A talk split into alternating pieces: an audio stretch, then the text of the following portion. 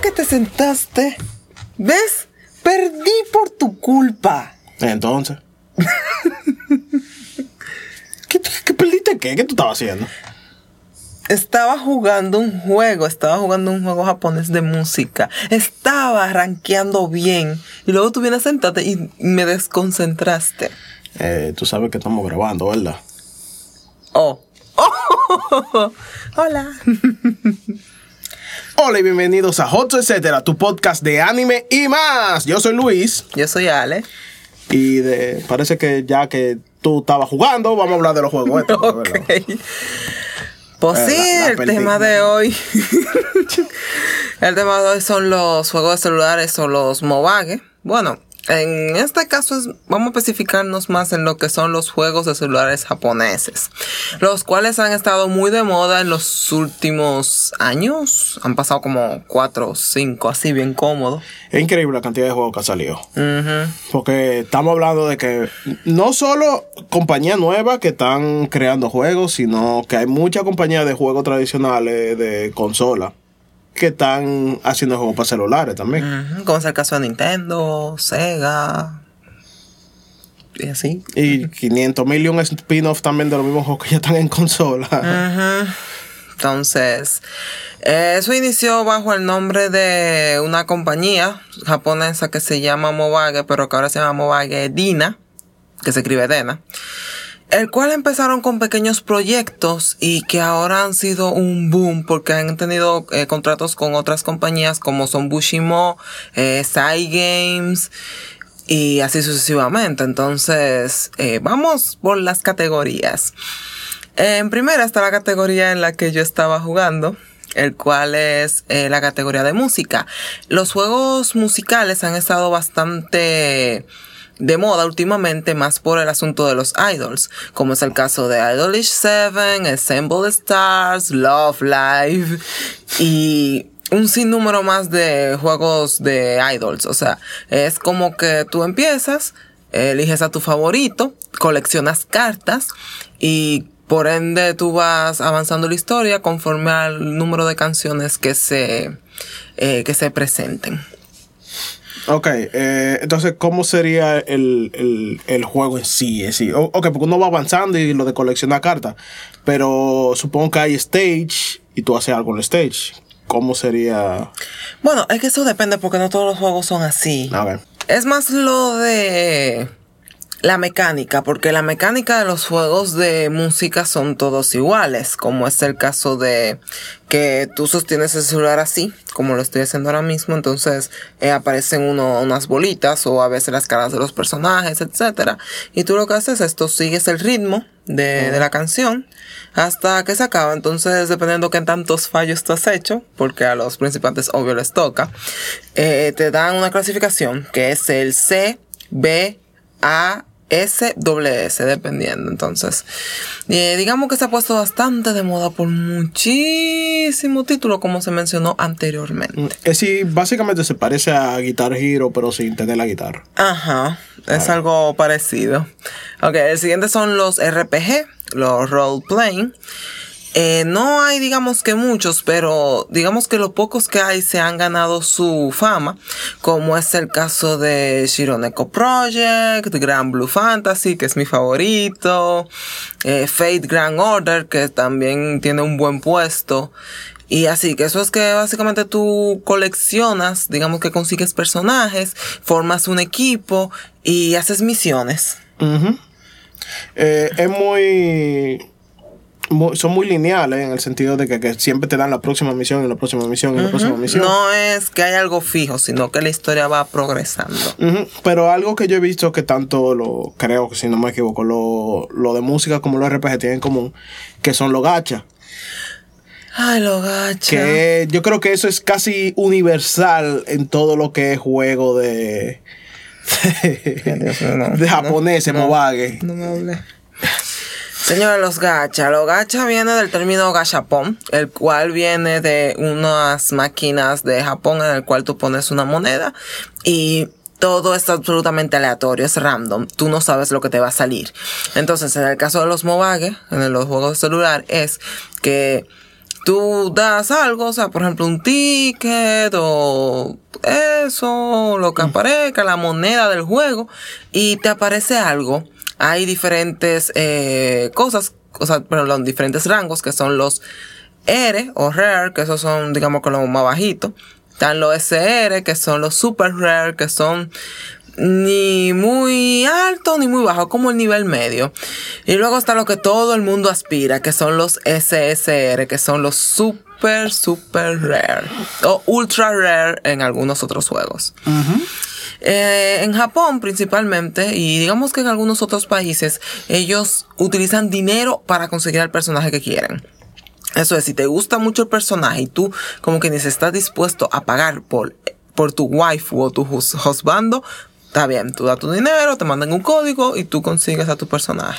Tú sabes qué es lo interesante. Mm. Eh, los japoneses, ese literalmente el gacha para lo para este lado del mundo sería lo que son los loot boxes en los juegos. La única diferencia que porque hay mucha gente que dice miércoles loot boxes, no los odiamos a muerte. No, miren la diferencia entre los loot boxes y, los gacha. Mm. Principalmente no hay aunque hay gacha premium que tú pagas con dinero, no es las ventajas no son de que tan exageradamente más que el gacha normal. Básicamente, por ejemplo, en, en, en Grand Blue Fantasy, la diferencia entre el gacha normal y el gacha premium es que el gacha normal, si tú haces el draw de 10, que, que tú pagas 10, eh, pasé 10 draw, eh, te asegura un SR o un SCR. Mientras que el gacha premium lo único que hace es asegurarte un SCR. Es decir, tú, tú vas a conseguir un mejor personaje, pero no es de que el, personaje eh, de que, que, tú quieres, no es que te va a salir obligado. Nope. Y no es que tú tienes un chance tan a lo loco mejor que el otro. El otro tiene un chance y con suficiente draw de los normales, tú consigues lo que tú quieres. No es obligado. No es como algunos juegos, como lo que pasó con Star Wars Battlefront y todos los juegos que estaba haciendo EA, que era que tú metes cuarto, tú metes cuarto, tú metes cuarto y tú no consigues nada como quieras. o for win. Porque era o tú no conseguías nada o la única forma de conseguir lo que tú querías era pagando dinero. Si tú no pagabas dinero, tú no lo conseguías. Y mientras, la gente entró a Mientras que los gachas japoneses, no importa. Si tú no quieres dar dinero, no lo des. Tú vas a conseguir lo que tú quieres como quieras. Eventualmente, después de uno, dos, tres años, tú sabes, pero de que tú lo consigues, tú lo consigues. no hay tanta diferencia porque es que, ok, tú tienes el, el gacha premium, te asegura un SCR, pero es de, de todos los SCR que hay, no necesariamente tú vas a conseguir el que tú quieres. Ok. Um, pero pero no es que te da una ventaja en el juego. No es de que, ah, no, pay to win, yo gané porque di cuarto. Tú lo vas a conseguir más rápido, pero el, otro no es que no puede. Sí, eso. Esa es la diferencia. Los japoneses tienen haciendo el gacha antes que los loot boxes existieran y nadie nunca se ha quejado. Nadie nunca se ha quejado. Porque al final no importa que todo el mundo consigue lo que quiere y no gastando de que tanto.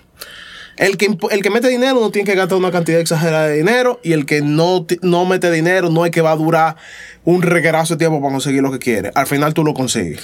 Otra cosa también que hay que tener en cuenta en los juegos celulares, en los mobile, es los eventos. Todos amamos los eventos, en el sentido de que, por ejemplo, en un evento eh, de, por ejemplo, evento de colaboración, como es el caso de Gran Blue, que ellos buscan eh, otras series y las incluyen a su mundo, tú consigues los personajes y tú, digamos que lo tienes en tu equipito, como fue el caso del año pasado con Sakura Card Captor, el cual fue muy chulito, a mí me gustó bastante. Eh, los eventos en general son cosas que duran X cantidad de tiempo. Ejemplo, una semana.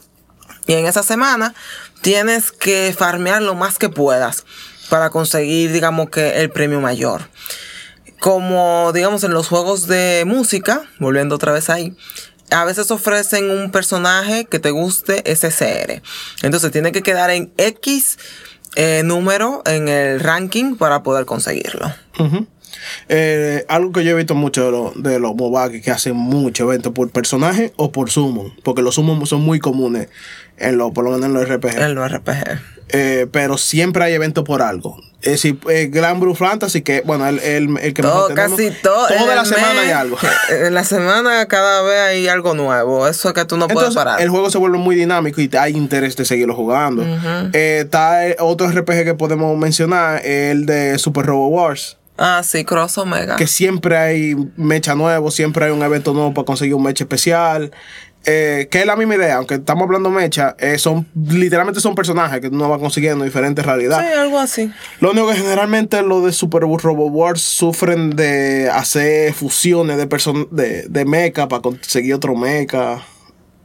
Que eso es algunos RPG lo usan, algunos RPG no lo usan, ya eso dependiendo de. En conclusión, si tu teléfono sea iPhone, Android, incluso hasta hay unas versiones para Windows Phone, uno tiene una gran variedad de juegos para jugar. Eh, señores, a veces váyanse por lo legal y búsquenlo en su App Store o en, o en Google Play. Pero, ¿qué pasa? hay casos que los nosotros, los que no estamos en Japón, queremos jugar juegos japoneses. Sí, porque lamentablemente no todos están disponibles para... No todos están disponibles para, digamos que Occidente y están en japonés. Por ende, digamos que uno tiene que, digamos que ponerle a los, darle a los botones para uno saber qué es lo que está pasando. Y eso es más porque hay muchos fans de X juego que hacen hasta lo imposible por poder jugarlo. Pero ¿qué pasa? Una cosa, por ejemplo, que quiero destacar es que los jugadores japoneses en verdad sorprenden mucho. En el sentido de que no ha pasado viendo días, ejemplo, de un evento de un juego y ya hay un regalo de gente ya en los primeros lugares. Y uno se queda como que, wow, increíble. O como, por ejemplo, en el caso de los RPG, que tú pides ayuda y esa gente acabando un fotazo y uno se queda como que. a todas las horas. Literalmente a todas las horas. Pero eso más por diferencia de horario, más que nada. Y digamos que para eh, nosotros de Occidente, digamos que nos gusta más por disfrutar el juego. Es verdad que en Japón les gusta disfrutar el juego, pero algunos lo hacen más por, ah, quiero ser el mejor y eso. Mientras que los de Occidente estamos como que sí, queremos disfrutar el juego y digamos que avanzar de achín, pero bueno. Entonces, vamos, así para cerrar. Eh, recomendaciones de, de Mobage para gente. Bueno, aquí en mi celular tengo un top de los 10 juegos eh, mejores rankeados de celular de este año. Vamos a ver. Está el número 10 que se llama Real Life Powerful Pro Baseball. Eso más para los fanáticos del béisbol. Está en japonés. Y no, o sea, no es que sea muy guau, pero digamos que para lo que en verdad le gusta el béisbol le, les puede interesar. En el número 9 está Shadowverse, es un juego de TCG, o Trading Card Game. Y tiene una historia bastante chulita, pero lamentando el caso aún no sale el parche en inglés. Por ende es un poquito difícil entender las estrategias y eso por estar sumamente en japonés. Es difícil. Sí. En el número 8 está Shironeko Project o White Cat Project, el cual es un RPG. Y tiene una gran popularidad tanto en Japón como en Occidente porque eh, tiene un estilo un chin clásico a lo que son los juegos de SNES, GBA, etc. En el número 7 está Assemble Stars, el cual es un juego de idols eh, muy famoso. Y digamos que yo no tengo que explicar mucho porque yo no juego eh, ese tipo de juegos exceptuando Uta Macros, el cual es un juego de música para nosotros los que somos fanáticos de la franquicia de Macros, lo cuales son idols, aviones, canciones, etc. En el puesto número 6, Luis y yo lo hemos mencionado, está Grand Blue Fantasy, el cual es un juego RPG, el cual es bastante bueno a mi parecer porque la historia es muy buena, hay muchísimas cosas que tú puedes conseguir gratis, hay una gran cantidad de personajes chulos y se pueden armar estrategias muy buenas. ¿Y tiene parche en inglés? Sí, tiene parche en inglés, gracias por, eh, por el detalle. En el puesto número 5 está Love Life Idol School Festival, el cual es una de las franquicias más grandes a nivel mundial en los últimos cuatro años. ¿Por qué? Porque son unas niñas lindas que bailan, que cantan, que tienen una historia y eh, el juego ha sido, digamos que el boom masivo, ya que tiene una, una forma bastante eh, fácil de jugar. Y bueno, en verdad es muy interesante. Tiene parche en inglés también, pero digamos que hay unas pequeñas diferencias entre la versión japonesa y la versión eh, en inglés. En el puesto número 4 está Monster Strike, el cual es un hunting RPG, o sea, un RPG de cazadores, el cual trata acerca de encontrar monstruos, coleccionarlos, armar equipos y cosas así. Eh, coleccionando monstruos en forma de cartas y digamos que tiene alrededor de mil, según dice aquí. En el puesto número 3 está The Idol Master Cinderella Girls, el cual al igual que Love Life es la competencia directa, porque igual son idols que son niñas lindas, que cantan, que bailan, tienen muchísimas canciones y bueno, tienen una gran cantidad de eh, cartas para coleccionar. En el puesto número 2 está eh, Puzzle and Dragons. Es un juego puzzle de tres, no sé si lo conocen, que es que tú, es un tablero en el cual hay muchísimas piezas de diferentes colores y tú tienes que ir armando combos dependiendo las piezas. Y en el puesto número uno está Fate Grand Order, el cual es también un fenómeno mundial. Eh, digamos que también la competencia media directa con Grand Blue Fantasy. Él también es un RPG de turnos. O sea, sin medio del estilo Final Fantasy, tú consigues también una gran cantidad de sirvientes. Y el multijugador es uno de los más, digamos que, queridos en lo que es las franquicias celulares. Una pregunta, ese de eh, Grand Blue Order tiene Fate Grand Order. Fate, eh, ¿Tiene parche en inglés? Sí. Perfecto. Entonces, ya ustedes saben, eh, esas son nuestras recomendaciones vayan, intenten jugarlo si les interesa. Y cualquier cosa pueden eh, mandarnos un mensaje a nuestras redes. Y nada, es, no se vicien mucho, eso es otra cosa, ¿eh? Ustedes no pueden tardar tanto tiempo dedicándoselo a eso. Tienen que salir, tienen que hablar con amigos, tienen que cocinar algo y no sé, disfrutar un chin la vida.